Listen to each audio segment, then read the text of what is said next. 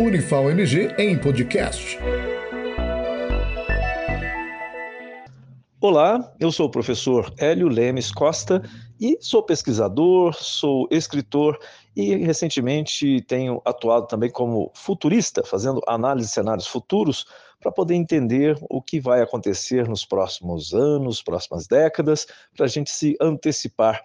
Essa é uma área de interesse recente, inclusive bastante usada agora pelo setor público, para poder fazer políticas públicas não só para o presente, para os problemas que temos agora, mas para o futuro também. Bom, eu trabalho no Instituto de Ciências Sociais Aplicadas da Universidade Federal de Alfenas, no campus de Varginha, no sul de Minas Gerais. E estou aqui para falar sobre principalmente inovação, e a gente vai voltar a essa área do serviço público um pouco mais adiante. Bom, o que, que a gente pode dizer que é o papel da inovação mudou? Ele é maior, ele é mais importante hoje do que era no passado? Sim, a gente tem ouvido falar muito mais sobre inovação agora do que se falava há 20, há 30, 40 anos atrás. E por quê? Nós estamos vivendo num ritmo muito acelerado de transformação e o mundo fica cada vez mais complexo e as soluções tradicionais que nós tínhamos para os problemas que a gente já conhecia, elas deixam de fazer sentido, elas deixam de ter o impacto que elas tinham antes. Então, com problemas novos, complexos, que apresentam características que a gente desconhece, Normalmente, a melhor maneira para encontrar a solução ou para tentar solucionar esses problemas é através de inovação, ou seja, maneiras novas, diferentes, para poder tratar de problemas que também são novos e diferentes e que a gente não consegue resolver com as soluções tradicionais. Então, por esse motivo, a palavra inovação tem estado no nosso vocabulário corporativo, científico, até governamental, tanto que o Ministério da Ciência e Tecnologia virou Ministério da Ciência, Tecnologia e Inovação.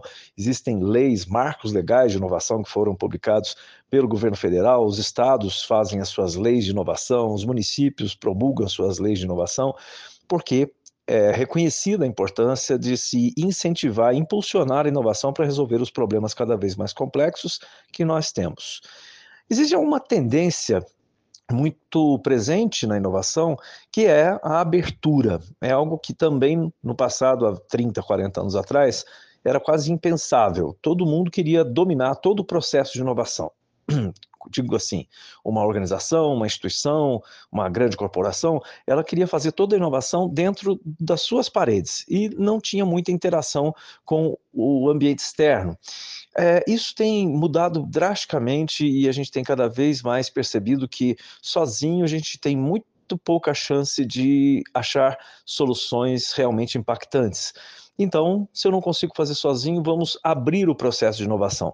Vamos integrar e interagir com outras instituições, com outras pessoas, outros cérebros que são capazes de contribuir para que a gente consiga achar soluções inovadoras.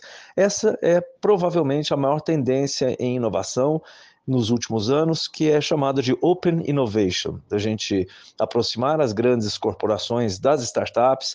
As corporações, elas têm dinheiro, mas elas não têm agilidade. As startups são empresas recentes, criadas com propostas inovadoras, normalmente têm pouco tempo de vida, e elas são muito mais flexíveis, elas conseguem se adaptar ao, à realidade, aos, à situação e fazer mudanças rápidas, coisa que normalmente as grandes empresas elas não têm a mesma agilidade. Então, com isso, elas têm se aproximado, mas não é só isso.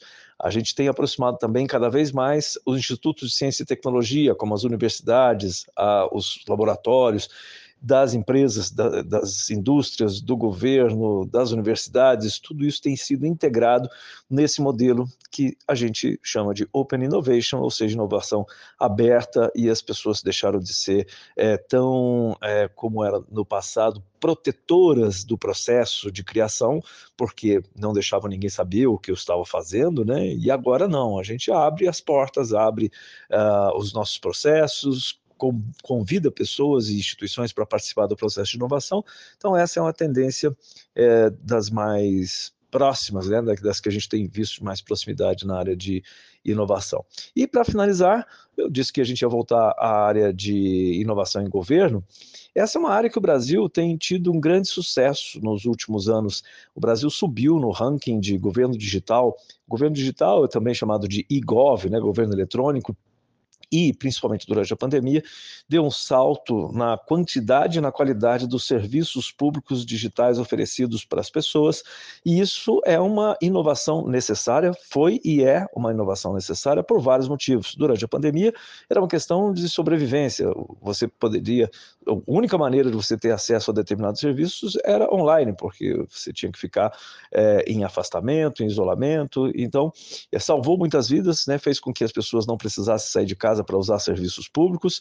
Agora, após pandemia, a gente tem um outro cenário que também ele impulsiona essa transformação digital, que é a a dificuldade de conseguir recursos, né? O governo não quer aumentar os seus custos, aumentar a sua folha de pagamento, não quer colocar eh, mais gente para fazer o mesmo trabalho, então nós precisamos achar outros meios, meios inovadores de atender mais população com menos recursos, gastando menos, sendo mais eficiente, porque não é possível você continuar é, crescendo os custos na medida que você cresce os serviços oferecidos. Hoje a gente tem que buscar fazer uma boa, um, ter um bom equilíbrio, né? Uma boa equação entre a eficiência, o quanto eu gasto, a produtividade, né, para poder entregar esses recursos para a população. Então, o Brasil tem tido destaque nessa área e tem crescido né, no ranking dos países que estão mais avançados em inovação, e isso é feito, na maioria das vezes, por startups, por pequenas empresas capazes de criar soluções inovadoras e entregar isso rapidamente para a sociedade, entendendo junto com os governos, né, que antes era muito difícil essa relação, mas agora a gente tem legislação que permite que as startups trabalhem junto com os governos em geral para poder entregar soluções inovadoras, eficientes, produtivas e que tragam melhoria de qualidade de vida para o cidadão.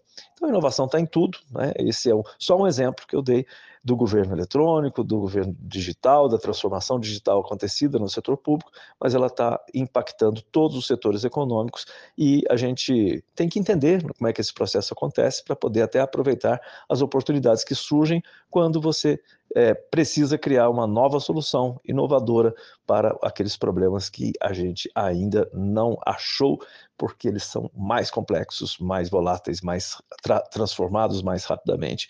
E é isso. Espero que você tenha entendido melhor um pouco mais sobre inovação, as razões da gente inovar, os processos de inovação, as tendências em inovação e bom, vamos continuar trabalhando duro para a gente conseguir subir cada vez mais em todos os rankings né, de inovação, produtividade e eficiência, porque isso é bom para o país, para todo mundo. Unifal MG em podcast.